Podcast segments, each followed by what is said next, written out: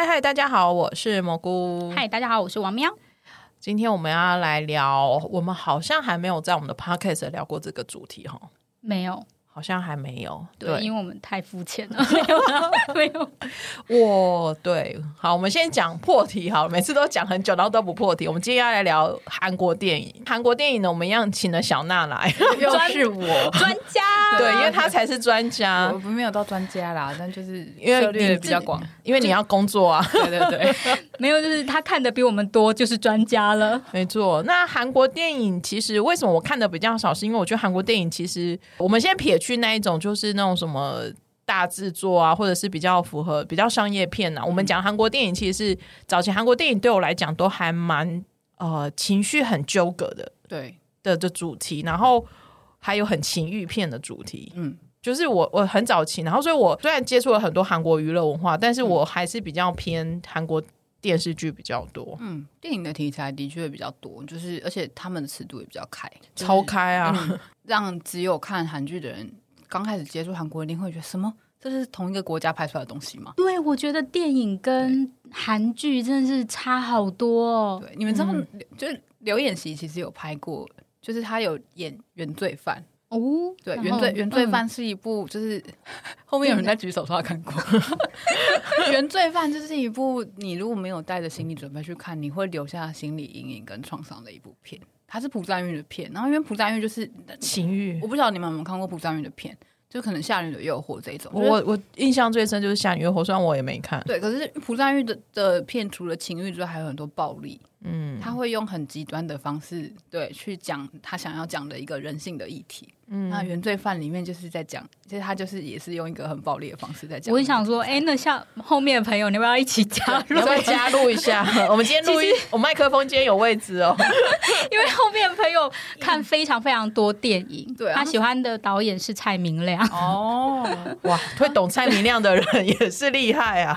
然后跟一个名字很长、完全不会念的电导，就是外国导演，所以就好，没关系，我们拉回来韩国电影。那所以就是有，如果有后来才喜欢刘演锡人，然后去追他以前的作品，然后带没有带着任何心理准备去看原罪犯的话，肯定会吓死。确实，我跟小娜讲的一样，就是我那时候韩国电视剧看很多嘛，然后但是都是比较那种就是总裁系列、社长系列，就是比较梦幻系列，然后想说，哎，这个喜欢的演员有演过韩国电影，然后去找来看的时候，想说，哇塞，这题材。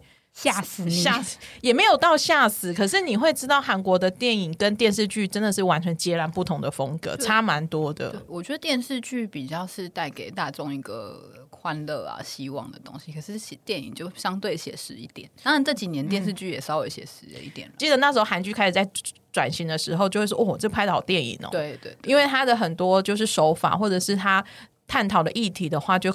比就是开开始跟那个电影一样，有很多的批判性啊。没错，我印象很深刻的，就是说他们那时候就拍了很多。我一直觉得得奖的电影，好像不见得是市市面上大家会接受度很高的电影。对对，然后韩国好像拍了很多类似这种得奖型的电影。对啊，就其实就是大家也知道，影展片跟商业片是两回事，嗯，也不是说真的在影展得了很多奖或受到很多好评，它就一定是一个大众都有办法接受的片子。就我觉得大众性跟艺术性有时候是分开的啦。对，然后所以这种艺术电影其实我就接触比较少。我我好了，我真的承认我是很比较肤浅型的，真的喜欢看的电影的风格就不是艺术性的风格。今天呢，小娜挑了五个她觉得还不错的、嗯、的电影，而且这些电影其实现在在 OTT 都看得到。对对对，嗯，像在 Friday，有的好像在像 MOD 也有，我记得对哈密也有，就是其实大家如果去找一下，都有正版的资源可以看。没错没错。我们先来聊哪一部？我们要照时间。呢？还是照都都可以看看你们想讲今天聊哪一部？没关系，那就照我王喵的笔记上面写的这个顺序好了。这个顺序是应该好像也是小娜给我们的顺序，嗯、没有但也不重要，反正我们就开始聊。嗯嗯，好，我们先来聊一部，就是这个名单一开出来，我相信大家都很熟啦。嗯就是金湘起、刘宰明跟陈俊祥。对，嗯，那这一部的名字叫做《亲爱的仇人》。我比较喜欢他的韩国片名，嗯，因为他韩国片名就是金湘起在那个剧中的名字。名字对，对，因为这一部算是金湘起独挑大梁，从头到尾就是他就是最重要的那一个。没错，为什么中文片名取叫《亲爱的仇人》？因为我觉得取名其实是一个艺术啊，大家当常会批判，就是常会批评说为什么电视台或者是片商要换一个名字，可是。要让大家一看就知道这个东西在讲什么，所以才会换名字。那、嗯《亲爱的仇人》这部片其实是在讲说，就是金香琪是金香琪的爸爸妈妈，就是因车祸意外过世，他必须要挑起大梁来照顾他弟弟跟他自己。那、嗯、他其实也是一个还还未成年，我觉得好像是未成年还是才刚，十九岁，可能十九二十，对，年纪很小的一个女生。然后她为了要照顾弟弟，为了要养家，她、嗯、就必须要去做很多工作，然后就去。找到了，就是撞死他爸爸妈妈的那一家人，那家人，嗯、然后他就去那家人的店里工工作。他好像是带，他其实是想带着去要钱，或者是因为他他弟弟就是那时候需要，他弟弟那时候坐牢，呃，好像进去牢监牢里面，好像是什么偷钱还是什么的。对，我记得好像是一个，反正就他就闯闯祸了，然后就是他必须去，嗯。呃需要更加和解，因为如果你去跟比、嗯、你去跟对方和解的话，那他的那个刑度会减少嘛。嗯、所以，但是他就拿不出和解金啊，因为他们家非常的穷，嗯、因为就只有他，就是、嗯、呃金香琪一个人在赚钱赚钱这样。然后，所以那时候他就想说，呃，那他想要去就跟撞他爸妈的人讨钱啊。但是去了以后，他讲不出来。然后就看到他的那个店门有一个就是在招人嘛，对，然后他就说，那他就他就只他就说我我是要来就是工作的这样，然后他们就。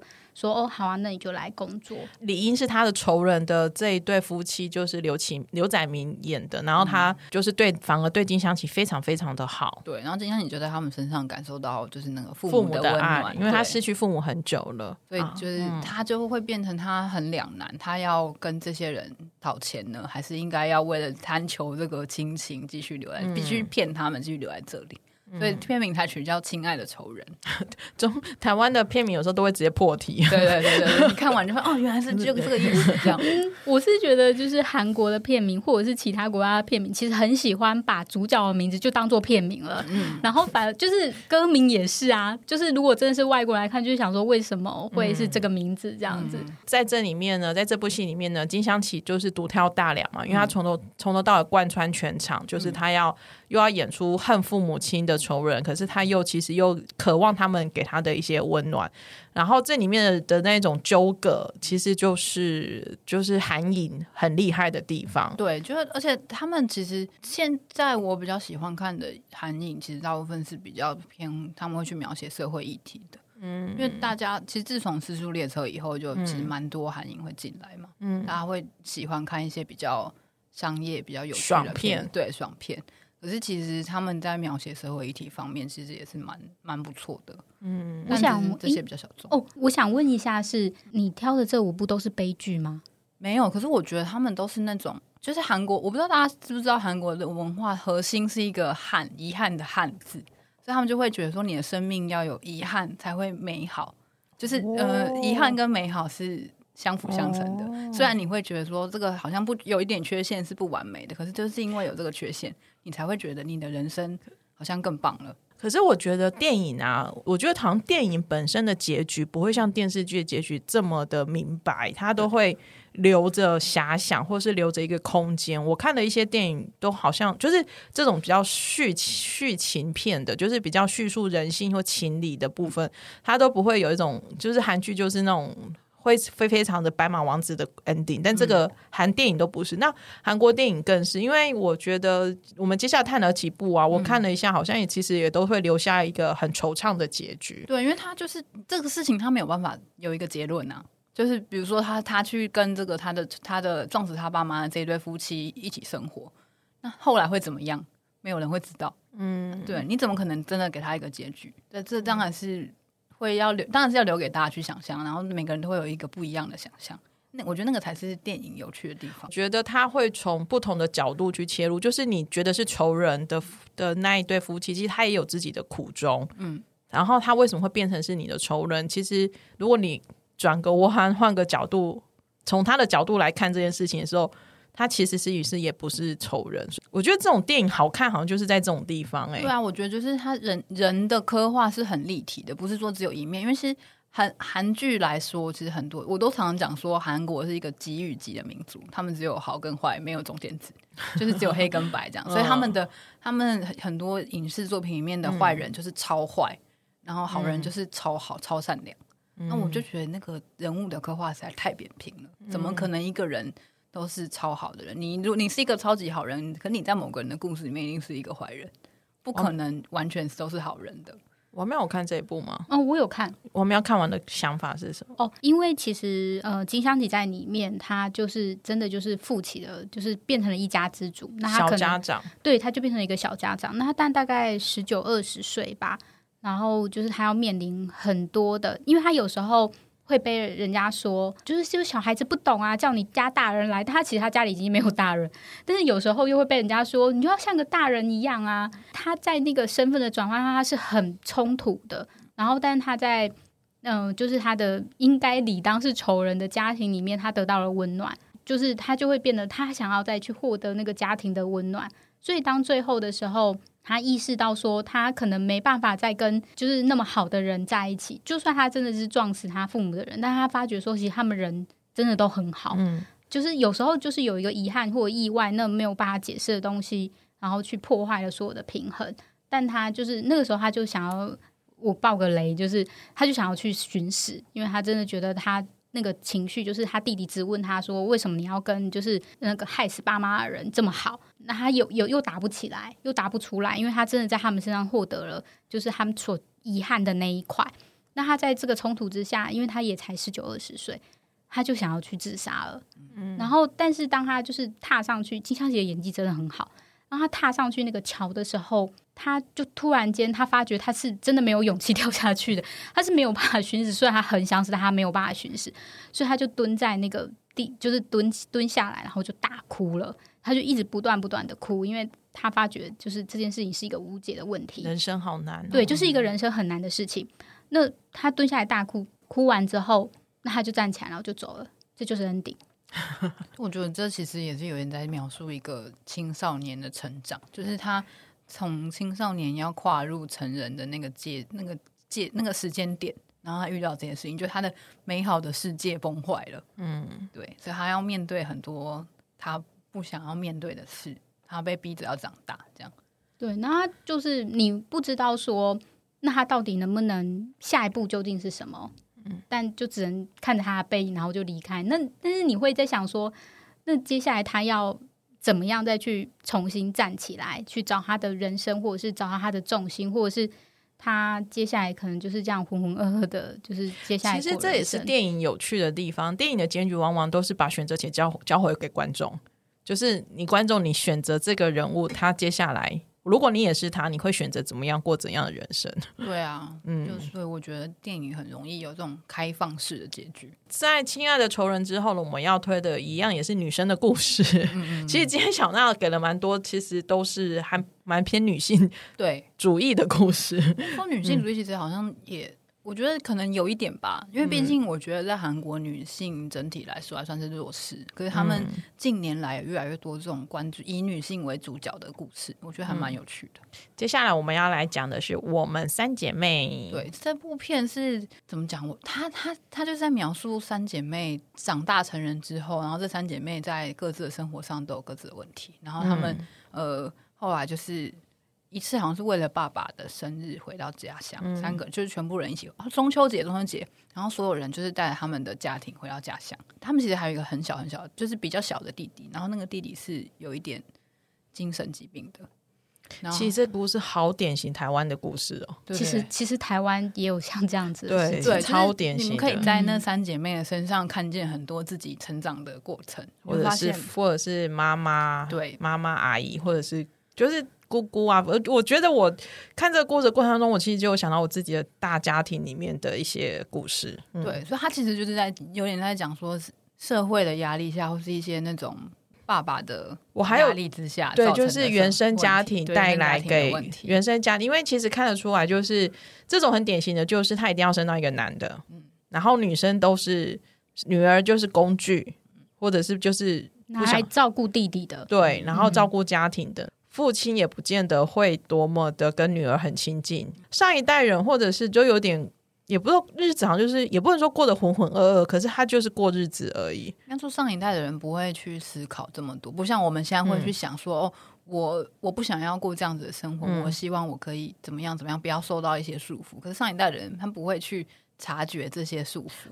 对啊，那她三姐妹里面的大姐呢，就是一个只会说对不起的，对，就是所有事情都会先说对不起。对，然后二姐呢，就是是属于那种你一定想象到你生病亲戚一定会这种，就是她会把自己变得很光鲜光鲜亮丽，就是在别人面前就是过得很好，然后在各种的社团或者是在她的主。宗教团体里面 拥有一个很不错的一个位置，对。但实际上，她的先生是有外遇的，或者是她家里其实是支离破碎的，对。然后小妹呢是一个 怪咖，对，小妹是一个就是不得志的剧作家，然后她就是生活一团糟，这样一天到晚喝酒什么的，嗯。然后虽然有结婚，但是就是不成熟。嗯嗯。这部电影其实它就是把这三姐妹回到帮爸爸过生日的这一段过程当中，把它拍成一个。故事嘛，对，然后说是所有的问题都在那个宴会上爆发。哦，所以所有的冲突就在那个，对他们、嗯、他们在宴会上爆发的那一段冲突非常的精彩，就是你会觉得，嗯、哦，就觉得好像差不多差不多，但他又突然爆一个东西出来，这样，嗯、我觉得那段超级精彩。其实韩国在写这种家庭关系。真的也很强，就是像我们去年有一部韩剧，也就是呃，因为虽然是一家人，嗯，对他们就把这种家庭冲突的部分写的感受度很强啦。嗯，因为我觉得，像我记得那个《寄生上流》很红的时候，有人就在，不是大家就很爱问说，为什么他们拍不出来嘛？那、嗯、有人就讲一句话说，他们能够拍出这个东西，是因为他们有这样子的社会问题。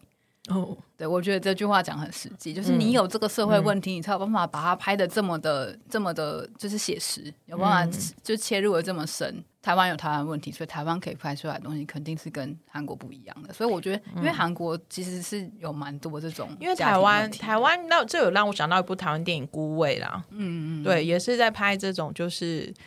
女生在家庭里面，身为女儿、身为母亲的各种挣扎。对啊，嗯，我们三姐妹的演员们呢，其实一定也都是大家很熟悉的演员，文素丽、金仙英跟张宇柱。嗯，其实张宇柱，我没有想到他。我对他印象都还是模特儿，我没有想到他他有来演演员。他其实演的还蛮厉害的，嗯，我觉得他好像很适合小妹这个角色，就是有一点疯疯的那种。对，对，对，然后他的长相也是很适合这样子的。对，没错，很现代啊，有点离经叛道的感觉。对，没错。这一部呢，就是如果你喜欢看这种算是这种女性关系的部分的话，我觉得是还蛮推荐来看的。我觉得其实台湾蛮多女生去看，应该都会蛮有感觉的。我觉得是啊，就好像你看金智英一样。对对 对，对，我觉得这一点，我觉得我们跟韩国的社会其实某个本质上是也还蛮像的，其实蛮像，因为都有受到一些那种传统文化的压力影响，只是。我觉得台湾摆脱的比韩国快，崛起的比较早，嗯、女性崛起的比较早一点。接下来第三，我我觉得接下来这三四五部，其实我觉得还蛮口味比较重一点，对，是是比较重一点。哦、对，我觉得口味有点重哎、欸，老实说，但它都是很少见的类型。嗯，我觉得这部片名，我觉得好像港影哦。爱在春光乍现时，这是台湾翻的吧？是台湾翻的。对，因为我觉得这这名字让我想到张国荣，春光乍现嘛。对对对，就有种就是港香港电影的感觉。嗯，就是爱在春光乍现时，是在讲一对男同志的故事。嗯，然后这是这个，就是其中的一一，就是这这对男同志情侣其中的一个人，他是在江原道乡下的一个农场里面工作。嗯他的另一半就是从首尔来找他，这样子，就是这个原本在农场里面工作的这个人啊，他就是慢慢慢，他就是其实原本在这边生活很好，可是在她的男朋友来了之后，就是生活就有点慢慢偏离正轨这样子。嗯、然后好像我记得好像是在她的在她的农场，好像有在一次的丧礼上还是什么之类的吧。然后她的他们他跟她男朋友的关系就曝光了，然后在那个淳朴乡下的地方，大家就是没办法接受他的、哦。应该是说，就是这一个。就是郑宇，就是在小牧场工作的这个郑宇，他他带着其实是他算是他的侄女儿啦，不是他的女儿，就是在那个牧场生活。对，然后他的男朋友就来了，然后重点是他的侄女，就是他的妹妹，嗯，就突然出现了，所以要把他带走。可是因为他其实没有从小，他没有抚养过他真正的女儿，都是他这个算是舅舅在抚养的。然后后来他为了要把这个女儿带走，他这个他妹妹就直接曝光了，在村民面前曝光了，说其实他是一位同性恋，然后。就会大家就开始给予这种注目的眼光，对，然后后来他就把女儿带走了。对，我觉得韩国对同性恋的话题，其实我印象中我很早期的时候，其实他们也都不太敢接触，不太敢。然后好像也是真的是这几年，对，就是在这三四年之后，才会慢慢的，韩国电影一定是走的比较早，嗯，然后后来才慢慢在电视剧上面，电视剧就偶尔会加一个同性恋的角色，对，但他不敢写的太写实，或者是他的同性恋是那种很刻板印象的同性恋，对，就是比较可爱或者是娘娘腔这样子的，对，对，然后所以这个《爱在春光乍现时》呢，它其实就是描写，就是我觉得有点在描写男同性，因为这部是男同志，对，就在描写男同志的那一种。困境，困境啊！然后还有就是各种的，他其实也有一些那种家庭问题啊，嗯、就是哦，在男同志抚养下长大的小孩，嗯，会会怎么样？会怎么样？对。嗯、可是其实你可以看那个戏，你就会发现，其实那个小朋友还蛮可爱的，对，健康啊，很一般，就是普通的小孩这样子。对对，因为我看了一下片段，我觉得那小女儿也演的很可爱。对，嗯。就是这部片我我自己还蛮喜欢的，虽然它也是一个没有解决结局，因为嗯，我只是觉得说，为什么大家都会觉得说，就是同志们就是呃养领就是领养的小孩会变得不一样呢？嗯，韩国文化跟台湾的文化不太一样，所以我常常在看这些嗯同志片的影片的时候，都会想说，为什么你们会认为他们会变成怎样怎样之类的？会让我觉得就是嗯，就是很疑惑跟很冲突。应该是说他们就是上一辈的人都会比较担心，说你两个男生抚养一个女生的话，好像没有办法给那个女生正确的对男女观念、健全的家庭，家庭就应该要是一个爸爸一个妈妈这样。嗯，对，不可以有两个爸爸或两个妈妈。没关系，这就是就是传统的观念的。对，但我觉得台湾哦，真的要夸一下台湾。我觉得台湾真的是算是亚洲区在这种。同性的主题上面真的走的还蛮前面的，啊、而且大家现在观念其实都还蛮开放的。对，就是我觉得台当然也，我觉得台湾一定还是有，一定还是有反对的声音。只是我觉得，相较于其他国家，台湾算是比较能够更快的不去不去理会这些声音。刚好我觉得可能其跟其他国家相反的是，可能有些国家是。大家会比较愿就会说出呃，我们反对同性恋，然后我们支持同性恋的声音比较小。我在台湾的话，是我们支持同性恋的声音比较大，然后有些人反而不敢说，就是我们反对同性恋，因为如果他反同或者是恐同的话，可能会被人批评说，就是你这怎么这不是就是没有没有在鼓掌，对，就是或什么，就是大家反而会去批评他说，为什么你的脑袋那么的僵化？对，我觉得这也是台湾蛮特别的地方。连我妈妈都还蛮 OK 的，所以其实我也蛮压抑的。我觉得台湾人很容易接受一些 外来文化，对对，因为毕竟我们是海岛民族，很容易接受外面的东西。就是大家来了，大家既既然来了，我挡不了，好吧，那就这样吧。就就比较能够觉得，反正也没有危害到什么。对啊，对啊，就是它开放了之后，你就发现好像没有什么改变。哦，那就这样吧。好啊，那《爱在春光再现时》呢，讲的是男同性恋的故事。嗯，接下来这一部呢，《与你约定》呢，就是讲女同性恋的故事。对，他是、嗯、就是一个老师跟一个在一服饰卖场工作的一个女生，他们两个是一对，嗯、然后。这个老师有一个，我记得是妹妹还是姐姐，我有点忘了。呃，姐姐，姐姐，姐姐。然后那个姐姐好像就是因为意外而过世，过世。然后就，那、嗯、这个老师就要领养他姐姐的女儿。嗯。然后这个，反正这件这件就是他要领养他这个女儿，可是那个社会局就是有来评估，就发现觉得说他们这个这个家庭好像是有问题的，就是两个女生。嗯领养这个小孩，觉得没有办法给小孩健全的。我在看就是预告片的时候，它有一个片段，就是写到，就是这一个女主角，呃，就是她出车祸住医院的时候，她的同志伴侣就是那个另外一个女生，她到医院去看的时候，她是没有资格，对，因为她不是她的任何的人，对，她是她的室友，对。然后我觉得这个议题我有被打到，是因为我记得前几年也有在探讨，就是同志伴侣。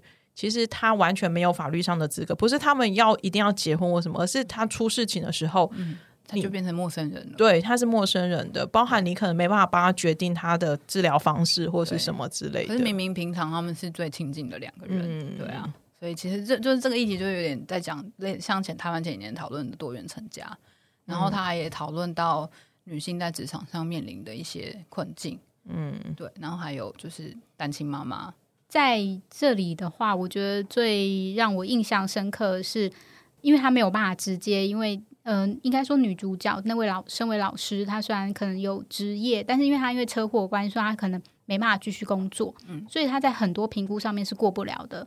呃，应该说律师很明白的跟他说，如果今天是夫妻的话，那他就可以很顺利的领养。但因为你今天这个关系，你是没有办法领养的。嗯，他的子女可能就需要去，他的外甥女就必须一定要送到孤儿院、育育儿院里面去了。对，对那时候有评估的时候，就是社会局的人就来问那个小女孩，就问他说：“呃，就是过得怎么样啊？喜不喜欢你的阿姨呀、啊？什么？”他就说：“有啊，我很喜欢我的阿姨啊。”他就说：“那你跟谁一起住啊？”那他就会说：“我跟我的阿姨还有另外一个人这样子，然后另外一个女生什么的，他就觉得过得很开心。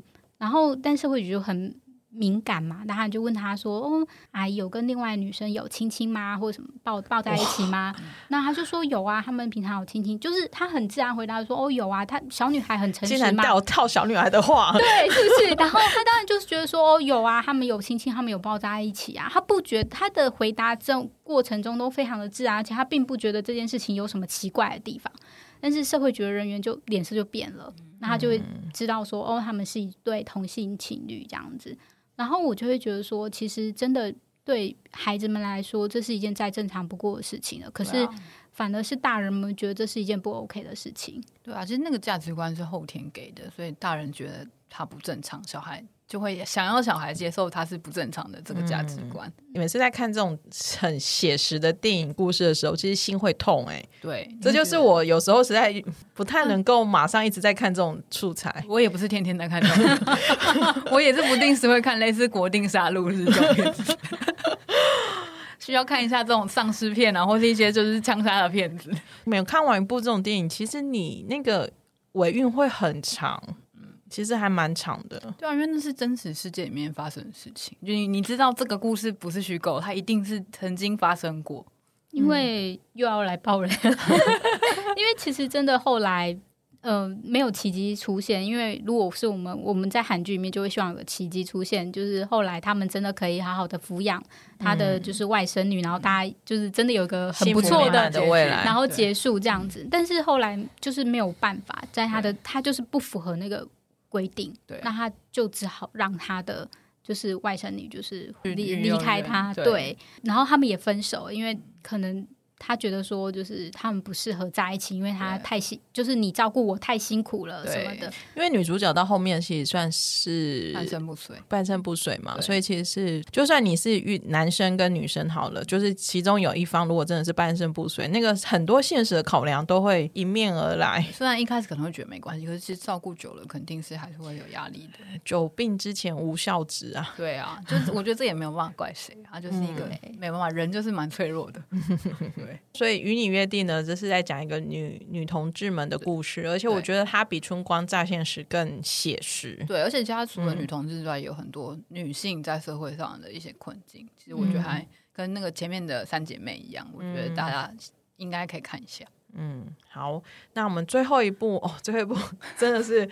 我我觉得真的是蛮 shock 的，因为我我去看一下，我真的有点 shock。那部就是它是经真是经典，就是李沧东导演的。对对对，因为其实还蛮多会去提到这一部的，而且其实文素丽演技很厉害，没错，薛耿球也很厉害，对。我因为可是因为文素丽演的是一个脑性麻痹的，我们还没说片名，那部片叫《绿洲》你是不是一直在等时机？因为因为他们在前期在介绍的时候，那我心里想说片名呢？片名呢？片名呢？这部片叫《绿洲》，是文素丽跟薛耿求演的。还还有两位都有认真在录 podcast，没有那个发呆。好，对，这部是《绿洲》，而且它算是比较久的片了。对，它其实有，它两千零二年的戏。其实台湾好像去年还是什么时候有上。就是那种复刻版，对对对，就是修复版的，对对对，有这部，这部 Friday 有电影有，对，对，导演是李沧东嘛，也是算是知名的大导演，嗯、然后演员是薛耿求跟文素丽，然后其实他讲的故事呢，其实是真的还蛮，男生是一个就是跟生人，跟生人，嗯，那其实我看了一下，有人说其实他有点算是，他有点。正常智力之下的人，好像智商有点、嗯、看得出来，从他对，对他的那个行为跟跟别人的应对。都可以知道说他不是一个聪明的人，对，然后他又是横冲直撞的，然后反正看不爽他就是直接砸或者什么的，对。但其实他内心其实是善良的，嗯，因为他他代替了他哥哥哥哥去坐牢，对，然后坐完牢之后，他他还蛮有善心，说他要看一下哥哥因为车祸肇事家属，对对，被害人家属，然后他就就拎着好像是水果啊什么去去到那个家里的时候，发现被害者的遗留就是留下来的女儿。嗯，就是文书利演的，然后他是一个脑性麻痹的对的人，然后因为脑性麻痹，他就只能只能躺在床上，或者是他的行走比较没有那么出入比较没有自由。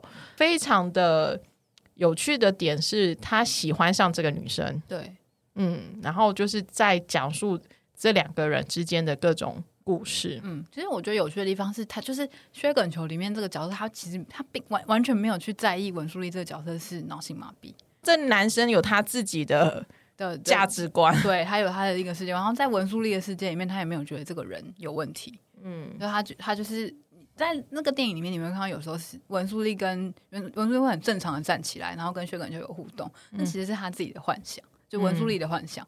然后他就是他就是想象他是一个正常的人，他可以很正常的跟薛耿球谈恋爱这样子。那你就会觉得说，其实在这个嗯、呃、被疾病。束缚的外表底下，其实他是、嗯、他的心也是很渴望自由的。嗯，对，而且他还蛮有趣的是，我觉得他点的也是几个就是很现实的地方，就是男主角的哥哥跟女主角的哥哥，其实。嗯在别人眼里，他们都是照顾弟弟妹妹的好人，对可是实际上他们的作为其实是非常的糟糕的。因为像这女主角的哥哥呢，就用吴淑丽的身份去申请了一个新的公寓，嗯、然后住了进去，可是却让文淑丽住在破旧的旧家里面。对，然后。其实说照顾也只是花了钱请隔壁的邻居定时煮饭给他吃，对，这样叫照顾吗？我我没有答案呐、啊。对啊，就是可能在那个社社就是社会局要来访视的时候，就才把他接到那个公寓去，这样子做做样子而已。嗯嗯，对吧、啊？然后在啊这个后面就爆了，但是后面我觉得有一个点是让我觉得蛮蛮有感触的，就是、嗯、其实。哥哥好像美美其名说是在保护他，但是实际上他真的了解他的妹妹吗？嗯，好像不见得。就是后面有一段会让我觉得说，其实哥哥可能不见得真的了解他，也许是这个认识才没多久的男人反而更了解他妹妹。嗯，应该是说，呃，应该说他其实因为脑性麻痹的关系，所以他是讲话是断断续续的。对，所以没有人去认真的去听请听，就是文书利他到底想要说什么？因为你听他讲一句完整的句子是很费力的。嗯，但是我觉得就像那个说的，他其实。把他当做呃薛耿球在里面，就把他当做正常人一样，嗯、然后而且他可以跟他正常对话，嗯、然后对，就是互动是不一样的。所以当嗯、呃、发生别人眼中的意外的时候，没有人想要去问说问说文书丽说。事情的事件的完整，就是真实的样子是什么样子，嗯、大家都有自己心里的版本，然后就会觉得说，呃，是薛薛耿球去欺负他，对对，然后但是其实没有，就是两个人其实是并没有这样，他们是恋爱的关系的，对。对，大家是很难去想象说，为什么一个更生人会跟一个就是脑性麻痹者就是一谈恋爱，嗯、对，那他们在很多比喻的手法上，我觉得就是李长东导演非常的厉害，对啊。所以我觉得很推荐大家看这部片，我自己很喜欢。嗯，而且我看一下这部片，它的那个整个就是绿色彩啊，还有整个拍摄风格，其实是非常的有意境的。对，就是它，它为什么叫绿洲？其实是因为文书利的房间墙上挂了一幅一个画，然后那个好像是一个一个绿洲的画，然后好像就有在讨论说要去绿洲。我记得绿洲这个这个东西在里面是一个很重要的一个意象，嗯、类似。象征一个自由还是什么东西的？我现在有点忘记，因为之前很久以前看的。但是我觉得你看了之后，你就会知道说，哦，为什么这部片要取叫绿洲？那乍看之下跟绿洲没有关系的一部片，但是看了完之后会知道，他们每一个都是有意思的。对对，而且我觉得他在这部片去点出了对于这种残疾人的需求，嗯，就是他其实要需求不是只是单纯物质上面的给你吃给你穿而已，更多是那种内心的。照顾跟渴望，对啊，我觉得其实因为大家很容易忽视他们，就可能觉得他们是身体有残疾的人，就很容易忽视他们。其实也也是一个人呐、啊，就是他也会有人、嗯、一般正常人有的需求，他他们也会有。嗯嗯嗯，对啊，我觉得这个这部片还蛮让人会有很多思考的空间的。嗯。其实这五部片呢，都是我觉得都算是韩国电影的一个蛮擅长的主题，嗯，然后都是去讲述一段又一段的人生的故事，嗯 嗯，那也我相信看了也会有很多的启发啦。自己在看的过程当中，我其实就会觉得人好深好难哦。对，你可能需要在一个呃。觉得情绪良好的时候去看，情绪不好的时候就看，会觉得天哪，这个世界好难。我觉我觉得我看完的感觉是，我觉得就是活着本身就是一件很痛苦的事情。嗯，就是你你没有办法去立刻去判断多到底是谁对谁错，因为比方说绿洲来讲好了，在他在里面有一些行为，你确定会你觉。你绝对会觉得说，哇，你这个东西就是被抓去关呐、啊，就是对，因为他比方说他那个时候，嗯、呃，因为他们两个因为有冲突，就是有冲突之后，那他就立刻被，就是薛葛牛男主角就立刻被关起来了。嗯嗯，那关起来之后，他为了想要完成一个心愿，所以他就逃出去了，然后大家就措手不及，哇，然后就逃出去。哦、那心愿很浪漫哎、欸。是很浪漫，没错，但他对，但是一般人会无法理解的。对，但她是女主角要的。对，然后他冲出去之后，但他因为他没有任何联络方式嘛，嗯、然后他就去突然间压住一个女生，然后就把她手机抢过来，哦、然后就这样。但是你就知道，哦，哇，就是立刻，哦、你就知道说，当他想要达成那个目的的时候，他的手段是别人眼中是完全都没有办法理解的。嗯、那他可能去威胁别人，或者是他去就是呃对别人暴力以对。但是对他而言，这都是他想要达成的事情。嗯、那你究竟想说，你还是会有一些冲突感说，说那他到底是一个好人，或者是一个坏人？到底去怎么去取舍那个价值观，都都是非常冲突的事情。是一个好人还是一个坏人？跟他做的事情是对还是错？这两件事情是分开的。对，所以就是在那样子的切割下面。我很难以去定义，虽然说可能刚刚小娜有说，嗯，他们之间就是急与急，但是在电影里面，他反而拍出了那边的，就是他们中间的东西。我我觉得韩国电影很会拍那一种，就是就是中间的灰色地带啦。对，这就是我喜欢看韩国电影的原因。嗯，没那么喜欢看韩剧，但喜欢看韩国电影的原因。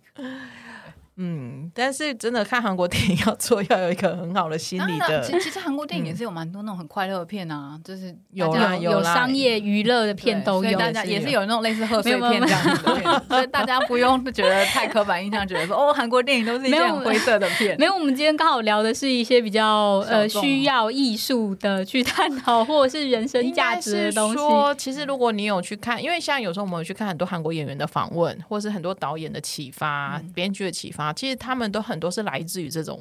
对这种类型的韩国电影，对为什么会对韩国电影会留下这样深刻印象？是因为比如说我什么演员喜欢了什么韩电影，或者是然后就真的很认真迷妹嘛，就会跟着去做一下功课，然后就发现哇，这个哇，就是我觉得大家会需要娱乐，但是可能有时候也会需要一些可以让你思考的东西。嗯，就我觉得这两个，当然这两个是不会互相排斥，对对对对对，没错没错没错，就是演这种比较深层的韩国电影的演员们，难怪也会被认为是 A 咖。大咖，因为我觉得这种演这演出这种电影的的演技功力，真的跟演韩剧真的是，嗯，那个不是。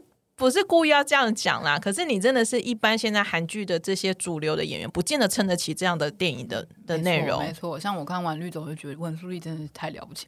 所以去看绿洲以外的文书莉访谈，你会觉得没有办法连接在一起。对，真的我没有办法跟韩剧的文素丽 连接在一起。对，因为韩剧文素丽是非常的帅气的，然后就是踩着高跟鞋短裙啊，或者是那种。西装笔挺，就是很很很酷帅。可是大家好奇，就赶快去看绿洲。对对对对对，光看预告片，我其实就还蛮震撼的了。嗯，就是是五部蛮不太跟现在。比较主流的韩国电影是比较不太一样的风格，总觉得这种就是是那一种要很有，就是你可能比较关心社会议题，嗯、或者比较对这方面有兴趣的人，会比较可以看得开心一点。那如果你本身对这些议题比较没有那么关注的话，可能对你来说会有一点闷。但是我觉得那个也没有关系，就是如果觉得不适合，那就算了，也不用勉强。嗯嗯嗯。好，那今天就是我们的就是第一次的韩国电影的尝试。我们要有话要说吗？没有，因为已经时间很长了，我知道，避免你剪辑困难。反正呢，韩国电影如果接下来还有机会呢，我们也可以继续找小娜来来聊天，因为其实。韩国电影现在我觉得跟韩剧一样，都是蓬勃发展的状况啦。就是我觉得全球的热情好像也某个程度上一直在往韩国的这些砸下去，因为在 Netflix 上面越来越多韩国电影了。没错，就今年又有一大堆片要上。嗯嗯嗯，哦，今年的韩剧跟韩影我都想说，我消化得完吗？我希望他们可以多多投资，这样我才能多赚一点钱。谢谢，谢谢各位爸爸妈妈。这是做完一个翻译非常朴素的愿望吗？没错没错，就是现实愿望。我跟你说，我就是有一些那个比较文青一面，也有很现实的一面。嗯、你们看，就在我身上就存在这两个矛盾的性格。